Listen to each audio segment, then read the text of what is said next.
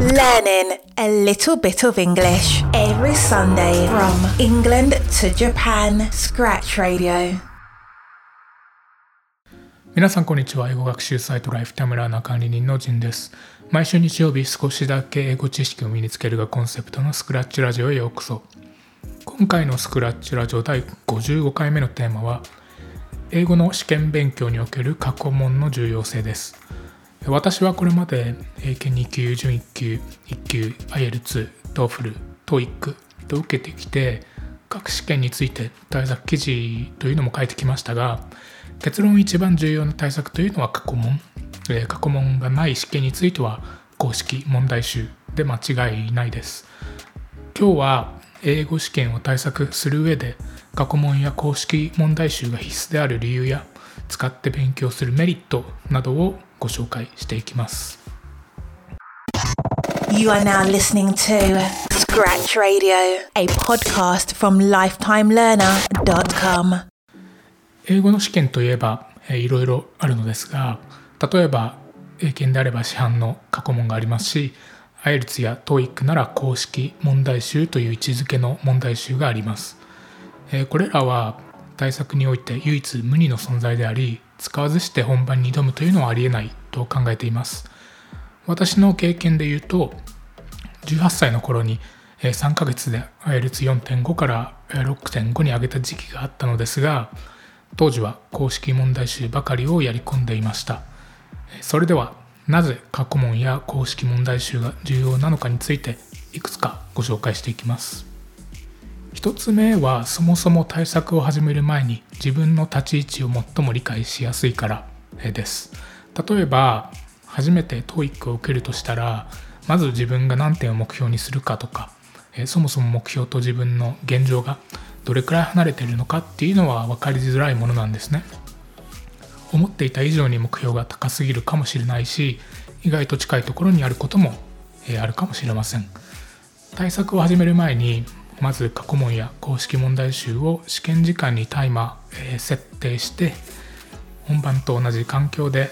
解いて採点してみることで自分の立ち位置を客観的に理解できます。もし目標スコアとの乖離が高すぎる場合はおそらく目標の調節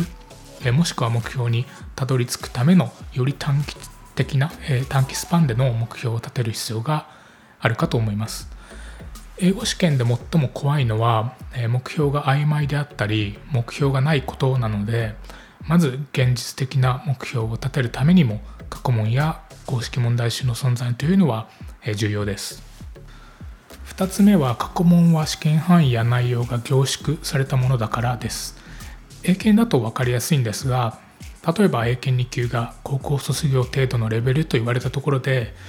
それでも範囲は曖昧だしえー、難易度はどれくらいなの？と思いますよね。えー、じゃあセンター試験の英語と似たレベルなのか？といっても問題形式が違うわけなのでそれでも曖昧なわけです。英検のように旧制度ではない試験であれば難易度の曖昧さはなおさら高いと言えます。要は曖昧かつ膨大な範囲をシャープに理解する最適な方法が過去問や公式問題集を解くことなんですね。やみくもにこれくらいの範囲と勉強するのではなくて過去問や公式問題集で傾向やレベル感をつかんだ方が対策は確実にはかどります。実際過去問なしに網羅的かつ直結的に対策するのは事実上不可能なのではと思っているくらいで、まあ、肌で難易度や問題形式を感じてそこから自分の苦手ポイントであったり得意ポイントを理解して埋め合わせをすることで効果的な対策になるわけです。問題集でもいいのではと思われることもあるんですが確かに問題集も問題形式は本番と合わせてあるんですがレベル感に関しては本番に近いものからそうでないものまで様々なんですね。例えば、えー、私が IELTS を勉強していた時は公式問題集に加えて市販の問題集も使っていましたが公式問題集を解いた後に問題集を見てみると見た目は似ていても誤差とは言えないレベルで簡単なものもあったり全ての問題集を信頼できるかといえばそうではないんですよね。仮に私が当時本番よりも簡単な問題集だけを使って勉強していたとしたら本番で6.5を取ることっていうのは100%なかったと言い切れます。やみくもに問題集を3冊買うよりも過去問集1冊をまず徹底して行う方が確実に効果的で効率的な、えー、対策になります。3つ目は過去問が、えー、変質単語や表現の宝庫であるという点です。過去問が重要だといったところでただ単に解いて答え合わせするだけでは過去問の価値を全く、えー、見出せていない状態なんですね。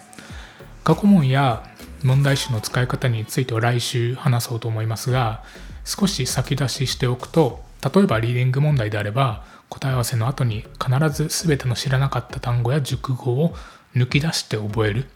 リスニングであればスクリプトを確認して知らなかった単語やフレーズを覚えると。過去問はそんな品質単語であふれる宝庫なんですよね。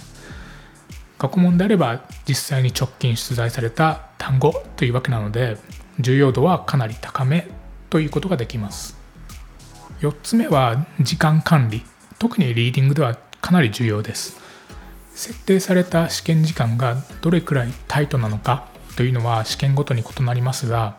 例えば TOEIC なんかは特にリーディングの時間設定はタイトだなと個人的には感じています。確かに今となってはインターネットでググれば理想の時間配分というのは出てきますと実際私も記事に書いたりしていますでも私が時間配分を書くときに気をつけているのがこれが絶対だと思わないというところで、え、参考にしては、まあ、少しぐらいは参考にしていいと思うんですけど人それぞれ得意なポイントや苦手なポイントが必ず違うので時間配分は基本的に自分で決めるべきなんですね。えー、それをどうやって見つけるか、えー、それは過去問や公式問題集を解く過程で見つけていくものなんですね。タイマーを設定して過去問を解いていくことでここのパートはもっと時間を使いたいとかここは得意だからささっと終わらせようみたいな戦略を自分自身で調節していくことができます。タイマーを設定せずに過去問を解いていても時間のプレッシャーみたいなのが全く感じられないので時間に対する回答感覚というのは研ぎ澄まされていきません結論特定の試験で成功するためには特定の同じ試験を本番に近い環境を作って対策するほかないわけですね。えー、と本日は英語の試験対策で過去問や公式問題集が唯一無二の存在である点を解説しました。先ほど言ったように来週は問題集や過去問の具体的な使い方について紹介したいなと思います。Today's useful English expression. 次は Today's English expression 今日のイギリス英語表現は chips chips イギリスでいう chips はフライドポテトのことを指しますえー、例えばフィッシュチップスも魚のフリッターとフライドポテトですよね。イギリスの伝統的なチップスは、えー、少し平らで太めのじゃがいもを揚げたもので、えー、そのままだとグレービーソースとかカレーソースとかモルトビネガーをかけるのが人気です。え私個人的にはカレーソースをかけるのが結構好きでした、え、ただややこしいのはアメリカでチップスというとポテトチップスを意味してしまうところですね。さらにイギリスでもマクドナルドのような細長いフライドポテトのことはフライズと呼ぶ人もいて、えー、英米間ですれ違いが起きる代表格の一つとも言えます、えー、余談ですがフライドポテトの起源はフランスベルギーイギリスで争っているわけですが、えー、偶然にも3つの国全てでフライドポテトを食べた私としてはベルギーで食べたものが一番美味しかったかなという印象ですこのようなイギリス英語表現はインスタグラムで図解付きで解説しています概要欄にインスタグラムへのリンクを貼っておきましたのでイギリス英語に興味がある方はぜひチェックしてみてください今週の放送はここまでです。聞いていただきありがとうございます。それでは皆さん、いい週間をお過ごしください。I'll see you next Sunday. Bye. Thank you for listening to Scratch Radio. Have a great week ahead.